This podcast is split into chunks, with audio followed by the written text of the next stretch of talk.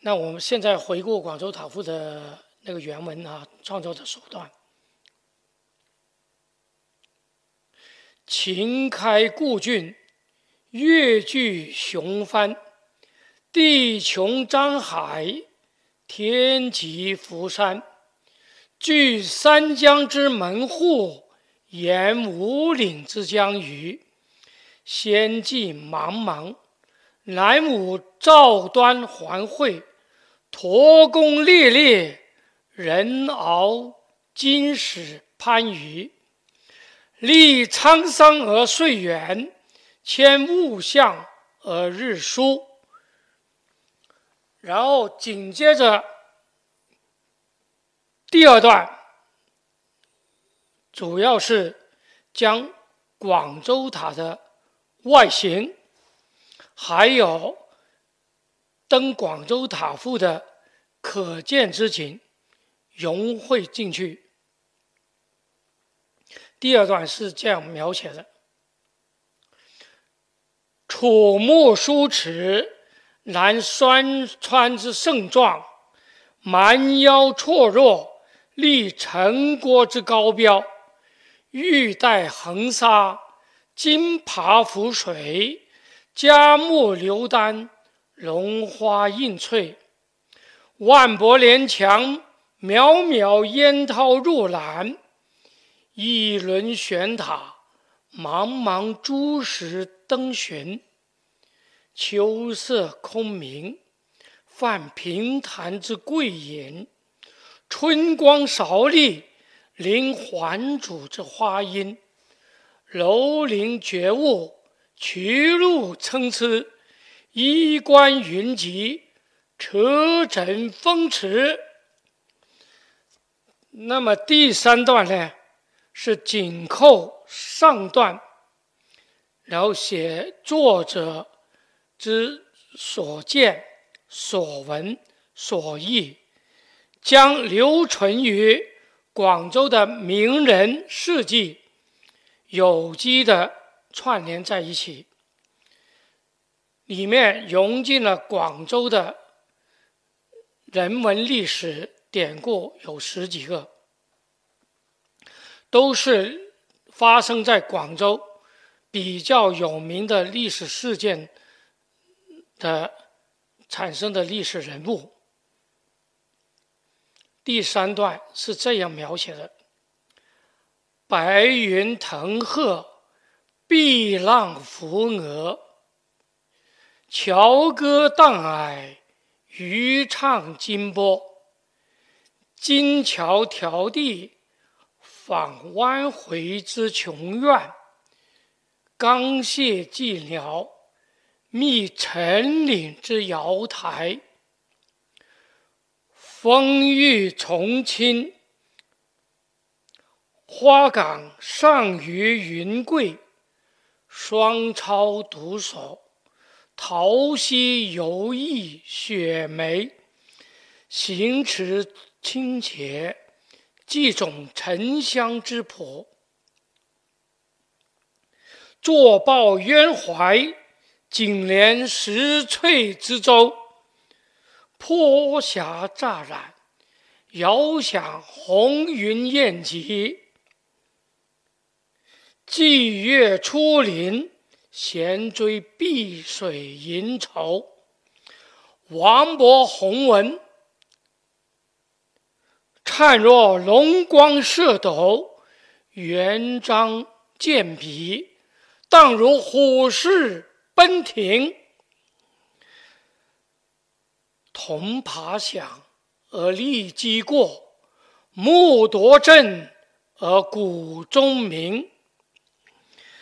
早耀天南，五子肥肥彩丽；运流桥外，三家灼灼生雄。丹景氤氲，臣子浮丘之浊；离尘缥缈，另望鹿谷之功。星移祭烛，风丽浓香。月入唐高，接地人开始盛；渔舟却上，先天世起仓皇，里面呢主要带出主要的那个历史人文，那包包括写到王勃来过我们广州，写过一篇那个塔的那个篇文。就在六榕寺那里，现在还刻在那里，那刻石还在。还有写到宋大的宋代的大文人苏轼啊，叫铜马响而立其过，写他。还有写到刚才我讲的岭南的五子之一后后南园五子，不是呃，写了那个南园五子，不是后园。不是，呃，不要那个剪辑时候不要剪这段。写到南园五子黄哲，他也在我们那个那个荔湾荔湾那里啊，荔枝湾那里住了个听雪棚，呃，经常那个诗人在那里那个惆怅啊。那个还有讲到那个宋代四书法四大家的米元璋米芾，他也在广州留下他的。书法痕迹，啊，还有讲到我们岭南三大家，还有讲到我们那个辛亥革命的发动辛亥革命的主要人物，呃，近代历史人物孙中山，讲到毛泽东，呃，那个龙江所啊主办的龙江所，还有讲到汉代的使臣陆贾，啊，呃，讲了好多的历史人物。包括明朝的一个跟海瑞齐名的一个呃非常呃那个刚直刚正的一个人物啊，那个何为柏啊，那个他也是呃在我们广州的现在的那个那个小港公园那里啊，他呃叫做云贵呃发祥之地。他也是在那里搞了个开了间天香天山书院，啊，这些人物故事我都带出来。还有一个在我们广州当个官的一个吴隐之，啊，一个刺史吴隐之，他也是以廉洁那个那个在历史上非常有名的一个年历，啊，这些都都讲到了这些人物，啊，然后呢，第四段。通过对灯塔而触及的景观，然后抒发个人的情怀；通过对历史的追溯、回望，然后作者通过撰写这篇赋，发出非常强烈的一个慨叹，啊，就是。说作者在这样的一个历史的机遇，啊，在这一个历史的时间的节点，动笔写下这一篇赋，完成了这篇赋。但是从过往中国文学史上所有的文学作者一样，要遇到知音是非常难的。希望有人。有读者在读到《广州塔赋》会成为知音，所以作者非常就发出发出非常深的一个感慨，然后，然后在这种的一种感慨中，希望带出另外一种精神境界，所以我在第四段是这样描写的。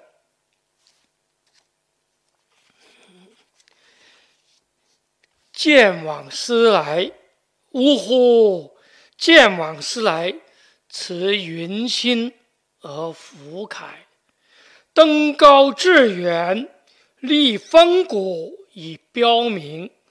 得一时之幸会，留千古之文章。沉踏高悬，掏笔一增名传。沈园久住。复书犹叹甘轩，溯溪山水，觅知音之难逢；惋惜桑榆，感垂锦之易逝。关于这个作者遇知音，这个产生一个新的一个呃新的一个词，就新创的一个词，啊，一个新语，啊，呃，呃就沈园久住这个，我们在下一个呃讲到一呃体会的下个呃关照里呃里头再讲，呃，这里呢，这第四段主要是这样描写，然后第五段就讲。因灯塔可见春秋之盛景。我作为千千万万个游人，灯塔的其中的一员，我通过这个对春秋四景不同的变化，来去感想到、感慨到人生，也像这个云烟散聚一样。但是在这样的散聚的一种感慨中，云烟的散聚中，发出极其阔达的这样的一种思想，啊，所以呢，我里面用的比较豪放的字句，放达之间，看云烟之历历，平林之际，念天地之悠悠，啊。要积极的，嗯，然后紧接着，紧接着第五段，呃，紧接着第五段，然后最后一段，就是以才人应当能够用于盛世，要有这样坚定的信念。我是以这样的一种思想情怀作结的。其实有些人问我，为什么后面这样写，好像跟塔没关系？其实它是有关联的。其实你认真的去读这篇赋，你就会看出来，读懂这位作者的用心良苦，是整个全篇的赋没有虚的东西，句句都是在写他。实际上。它是句句都是不离他的，然后我接着讲，就是践行事变的体会。一位作家，他必须要适应时代的变化，他要因应时代，而在他的作品要体现出来这种时代的深刻变化。我们说一代人有一代人的文学，是吧？我们要创造出新的文学的一种新的一种表现精神，是吧？来展现我们这个时代的精神风貌。所以，广州塔赋，它的首先它的利益、它的寓意是新颖的，是富时代感的。那我作为广州塔赋的作者，我读了前人无数的赋，从汉赋开始，一直到唐宋元明清，啊，甚至民国的赋，甚至当代人的一些赋，因为很我们回转过看历史的很多赋，那个包括那个司马相如，我们中国历史上最大的赋家司马相如，他的赋虽然非常优秀。在历代很多大家、很多大的文学评论家对他的评价，都认为在都对他的赋给予积极的评价的同时，也有认为他就是也有他的不足之处，就是容易将很多华丽的词藻进行堆砌，就是有时候过于华丽，就是那个质朴的东西。少了一点点，应该要文质彬彬啊，就既有文采，又要有质朴的东西在里面，要相得益彰。所以要在我们这个时代创造、创作出、写出一篇不负时代的、要有高水平、要达到高水平的这样的一篇赋文，而且是孕妇，是押韵的赋，也是一种骈赋，是有难度的。那我为了写这篇赋，可以说是呕心沥血。我要把我刚才对我的对整个文学创作的这样的一种体会呢，要体现在我的塔赋里头呢，我就要有新的一个寓意构造，所以我是不能够脱离时代，所以我就将以二零一零年才建成的这个广州塔。这个新的广州的这个地标为它的整个的载体，来进行一个融入融入到这呃这篇赋来进行创作，然后通过这个登这座塔的可见可闻的一种感触融进这篇赋的创作里头，所以广州塔赋它首先鲜明的呈现在读者面前的是。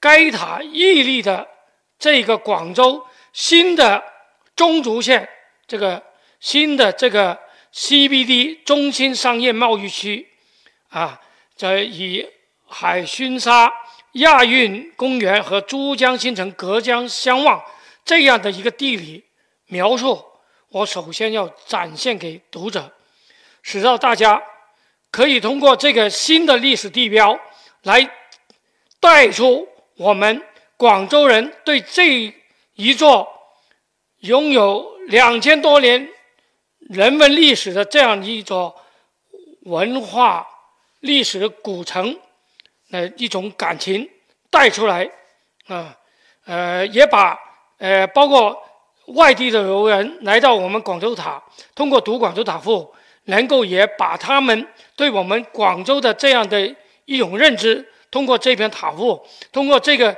这座塔作为它的载体，和产生出来的一种，呃，我们广州的历史人文的描述，能够展现给所有的游人，他们体会到，啊，领略到我们广州的深厚的历史文化底蕴。那我们怎么识别呢？我就要写出新的时代的一些，呃，那个景观的描写，一些客体的描描写。啊，首先，我们这里道路是参差的，我们有高架路，是吧？啊，又又有那个我们新的，呃，就是我们那个广交会，那个那个新馆，那个是那个全世界的那个不同穿着的那个那个呃游客，还有那些呃来那个参加那个我们的交易会的来宾，啊啊，他的每年的。呃，那那个呃，市集中都有很多游人到这里，呃，来来来来参观、来游览。那要我要把这些景象描写出来，啊，又把这个广州塔的外形，我们广州广州人民对它的那种情感，我们广州塔啊，呃，广州人民将这个广州塔，我们有个俗称，呃，赋予它一个俗称，叫叫小蛮腰。我要在这里体现出来，又体现到非常有文采，说我就这样描写蛮腰绰弱，啊，它是非常雅的啊啊，立成国之高标，它是我们广州具有现代那个体现我们广州现代那个建筑水平的现代这个经济发展的这样一个有高度的这样一个标志性的一个建筑啊，一个地标建筑体现出来啊，说立成国之高标啊，就表了描写出来了。还有楼林绝物，哇，到处都是那个高楼林立，是吧？那个呃，就都把它写出来了啊。那个那个车车流，那个那个不断啊，这些都约描在纸上啊。还有呢，在对广州塔赋这个事变的体会呢，因为我们作为一种赋文呢。呃，广州塔赋是一篇韵韵赋，是押韵的赋文，又是一篇骈赋，它是骈文来的，其实是骈赋，它是要对仗的，而且它要要用韵的。那为什么有有部分读者问我，就是为什么有些段落没有押韵？其实原来的出行全部是有押韵的。那后来因为在它的体量中，我呃删减了一部分，删减到现在五百字，原来是六百多字。那我呢，就大胆的将一些段落的一些韵句去掉了。我认为是比较累赘，就不够简练，就所以呢，我就后来把它浓缩成现在这个样子。但是通过那不少的那个对文学有研究的一些专家学者，或者或者是一些读者，也给予充分的肯定，也认为这样大胆的去去掉一些累赘的冗冗冗长的一些句子。那认为还是产生挺好的效果。原来立成果之高标，接着都是标韵，现在都去掉那些句子了，去掉有有有有那个八句都去掉了，现在直接就玉带横沙，金爬浮水，就把整个海心沙带出来了，把这个这个地点就就就很很简洁啊。所以呢，他是没有遵循到这些旧规。它没有完完全全的复古，它不离古，它是有创新精神。刚才我开始讲了，就是它它是一种带有继承过程中，它是有发展的、有创新的啊。所以，我们文学是要追随时代的步伐啊，要能够一篇作品能够充分体现作者的情感、思想，还有景观的描述。那个这个呢，还有讲讲今天比较重点讲的，还有一个语言活化的体会，啊，我里面举一些典型的例子，呃，因为呢，我们经常那个在那个传承传统文化的过程中，我们都首先有个就很喜欢学古人，是吧？那首先我们的的确要继承，我们首先要学习古人，在学习古人的过程中。我是比较注重要要有发展的，那继承还要发扬，这是还要光扬啊，然后要还要发文，这点是很重要的。我们老是将古人的东西重复一百遍、一千遍、一万遍，那我们惊人的情感，我们惊人的描述、描述、描写去了哪里？我们惊人的情感寄托。又如何通过惊人的作品能体现出来？所以我在我的广州塔赋，我就自己也是积极的投入到大胆的去一种新的一种创造力的激发体现出来。所以我在语言上，我希望活化它。比方我在这里描写了“蛮腰错落”，“蛮腰”这个词我肯定用定了。也用用用上它了，但是怎么用一个？因为它是篇幅，要对上非常工整的。我怎么去在语言上找一个词能够对到它？当时我的整个脑创造的时候，整个脑海里瞬间的翻，不断的翻腾，思想的翻滚啊！我回忆起我学到过的我的学养，所以说能够驾驭的，古人没有创造出一个词。能够在我这里能够运得非常好的，符合我的情感寄托的，还有我对客体的描写的这样一个词没有，那我就通过我从小对那个文字寻古学的学习的掌握的知识，我通过用寻古学的一种方法，我呢就是把这个这个呃把这个。呃，蛮腰呢，我就产生了一个新的词，叫楚墨。首先，蛮是个地域名词啊，我们叫这边以前古代称为南蛮蛮方嘛，是吧？那个楚，我们这里你在越秀山也有个楚亭，是吧？有座楚，有个楚亭牌坊嘛，啊，我们经常文人写诗文，我们南方的人写诗文都是楚亭北望嘛，啊，我们这里在古代也是楚地。那往往南这里南南沿的地方嘛，所以呃，楚本身又是一个非常好的地名词。那我就产生个楚目对它，这是语言活化的典型例子。那楚，在我们古人的整个寻古中的解释是什么呢？在《战国策·秦策五》里边有一句话叫“不为使楚服而建”。那唐代的一个著名的注家叫高肉的，他怎么注呢？他说：“楚服圣服。”那既然是圣服也，还有《诗诗经》呢，《小雅》《楚楚辞》里头的那个“楚楚则辞”，这个这个呢，也是朱熹也是寻楚楚胜密貌。那胜在寻文字寻古学里头可以转训，胜就是多嘛，就是众的意思嘛，众多的意思嘛，就胜密就众多意思。那在这里呢，楚目就变成什么新的一个一个意义呢？就词义呢，就是众多的眼目，是吧？很多游人登这个广州塔，就是很很多双眼睛的意思了哈。所以楚目书则就这样产生这个楚目这个词找出来了。那个我认为这个词呢，呃，创作的还是比较合情合理的哈，嗯。呃，关于这个语言活化呢，我是这样想的：语言是随时代进步而发展的，每个时代都会不断创造出新词。古典体赋文之创作，亦当因应时代发展，不断使语言活化，以增强其活力。将古典体赋文之语言活化。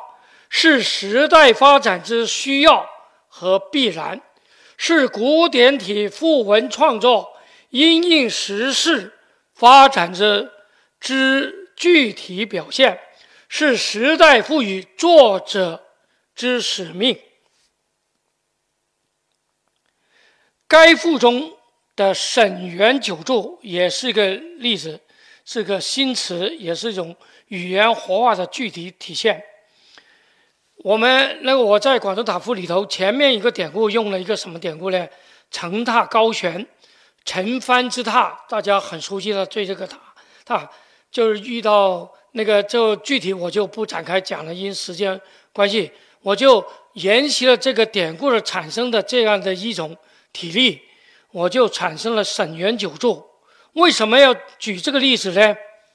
沈园九注这里可能有些人不知道这个我创作这个典故的来来源，这个新新的呃语言化这个词藻的来源。呃，我这里讲了那个关于知音嘛，我就非常感触。我因为我研究了文心雕龙大半辈子了，我在对文与文心雕龙我产生两本著作，是吧？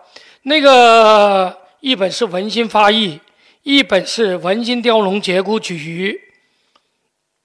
我从小就遵循父亲的教导，如果我这辈子要成为一个有作为的诗人或有作为的文学家，我必须从小就要去读《文心雕龙》。所以我遵循我父亲的教导，从小就非常认真的开始读《文心雕龙》，啊，也从中。体会到文学创作的艰辛，还有知道文学创作的规律。那《文心雕龙》的作者刘勰，他的著作，他这本伟大著作《文心雕龙》为什么能够传世呢？他当时在四十多岁的时候完成这本伟大著作，他坚信他的著作可以传世，是非常伟大的著作。但是，他跟我写《完广州塔赋》的感慨是一样。当你完成一篇有自信的，或者一本有自信的著作，或者是一篇文，啊，认为是比较好的，自己是坚信它有可以流传的，或者是可以，就是说流传的一一一一个作品，那他要首先要遇到知音，他当时的苦恼就在这里。他就去拦沈约的马车。沈约当时是南朝最大的文学家，也是一个大的官，呃，一位大官。他是吏部尚书。那个刘协就以贩货的形式，把那个他的著作啊，那一套就全部放在一个箩里头，就自己背着去拦马约的马车，呃，那拦沈约的马车。那沈约被他拦住，就问他：“你为什么拦我的马车？”那个刘协呢就不好意思，他就呃说了，他就把原委讲出来。他说：“我只能够以贩货的形式拦你的马车，不好意思了，惊动了大人。”那是那沈约说：“你拦我马车，那个主要是为什么？”他说：“我写了一本著作，那叫《文心雕龙》，那我是坚信这本书是有价值的，但是我要希望能够传世，能够得到有影响的人物的肯定，那我只能够拦你马车。我认为你是。”是说我最崇拜的，是最敬仰的大文学家，我愿意把我的书稿先给你看看，是不是真的是我我所想的这样可以流流芳百世？那沈约说：“你把你认为最好的章节，那个你先递给我，我先翻阅一下。那然后呢，刘协就把他的那个那个最认为是最能够体现他的文心雕龙的。”他他认为最好的，他就先给那个，呃，那个呈给沈约看。沈约一看，很认真的读，看了以后，他说，他就跟那个刘协说，他说我现在有有事，啊，不好意思，但是我首先肯定，我刚才很认真的拜读了您的大作，那你这部著作，从我刚才看的这一刻开始。我认为是伟大著作，绝对是可以传世之作的。你呃可以传世的你本这本著作，啊这部著作，那我就这样吧。我现在有还是有事，我就给个名次给你，名次就现在的名篇。那约好时间，我读完以后约好这个时间，你来我我来我我的家里，然后我来我府上，我我我再跟你交流。啊，那刘学呢？当时既感到欣慰，又心里总有点那个呵呵，那个有点那个唐突啊，就有点哎呀，是不是真的了啊？那反正也要信了，反正书稿就全部给了他，给了沈约。沈约回去以后，非常认真的读了那个呃那个就刘协的这本《文心雕龙》，也没有忽悠。那个刘协，那个然后呢，就刘协呢，按照约定的时间去登门拜访那个沈约。沈约呢，见到刘协以后，就直截了当的告诉他：“我当时已经肯定了你您这本著作的，呃，那个文学价值，呃，还有那个那个非常伟大，呃，我全部读完了，很认真读完。”这本著作绝对可以流芳百世。沈约是刘协的知音，不单止，沈约就还将他推荐给梁朝的皇帝父子，啊，从此刘协就到了朝廷，啊，皇帝给了个官给他当，然后呢，刘协就因为在朝廷里头，他。改变了他的形生活形态，然后他就因这样，他活得很长长寿。他活到八十多岁的时候，啊，我记得是八十四岁还是怎么？然后他活到那个时候，他向皇帝告老，再回他的定陵寺，啊，再回定陵寺，回到定陵寺没几个月，他就去世了。那我就将这个。而且《文心雕龙》也因这样，呃呃，他这本著作能够传世。然后，《文心雕龙》的作者，他在写他的五十篇的《文心雕龙》里头，最后临结尾的时候，他还专门搞了一个篇章叫“知音”。知音是非常难逢的。我们中国文人有个习惯，就是养己一人。别人自己的就是很好的，别人再怎么都不行的，啊，古人的就是很好的，死去的人，啊，当代的活着当代的就是不行的，就是所以刘学呢都把这些一针见血，把这些东西都举例出来了。说他他讲了，知音是非常难遇的。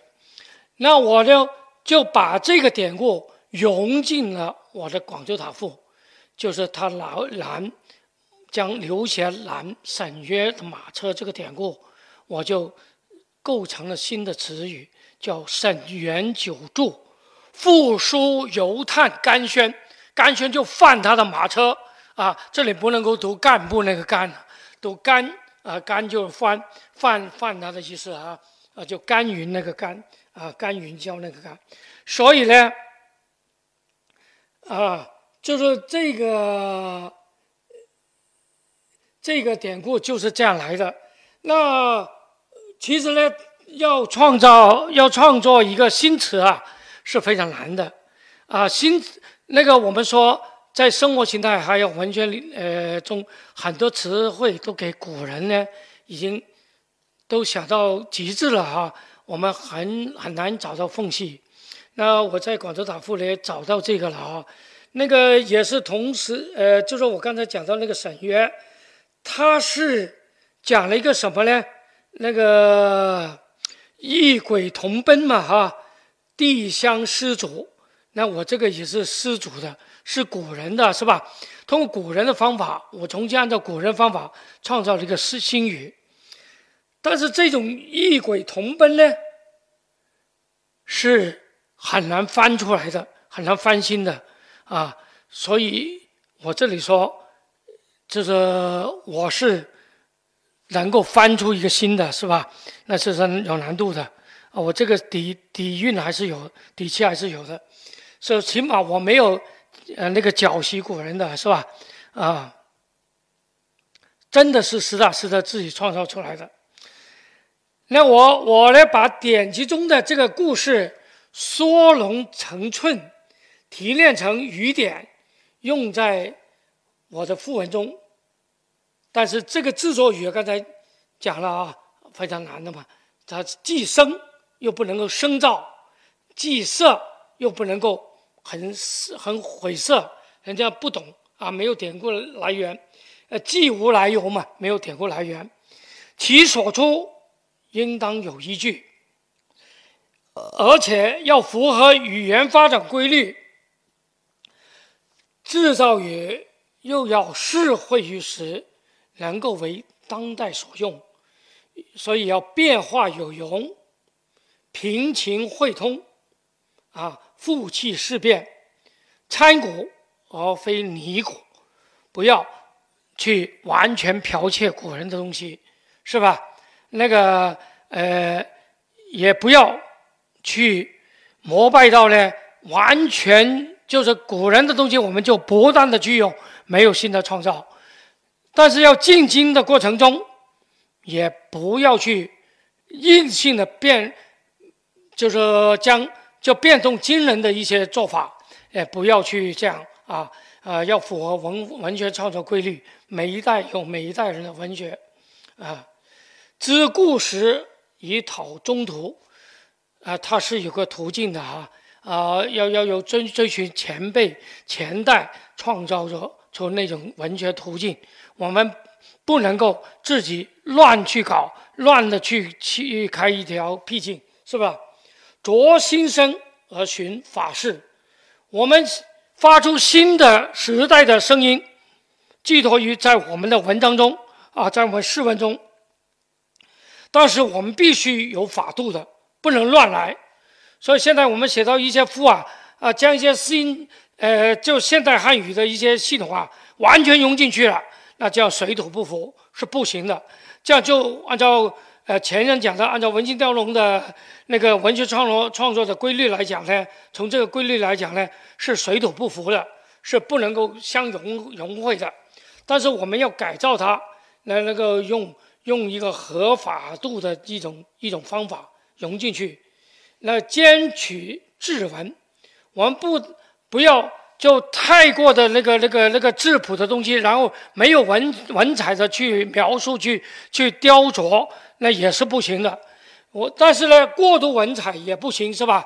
我刚才讲了啊，所以呢，我们要无偏雅俗，质就有俗的部分，俗的有些东西也是雅的嘛，哈，就我们要改造它，要要通过文采来去装点它，啊，文随时以会通，一定要追随时代的步伐，啊，故明理有常，啊啊，语必之于出处，啊，每个词藻，每个语言必须要合乎这个法度，要有出处。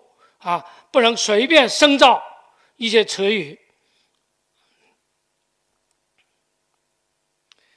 今天的讲座就到此为止，呃，谢谢大家。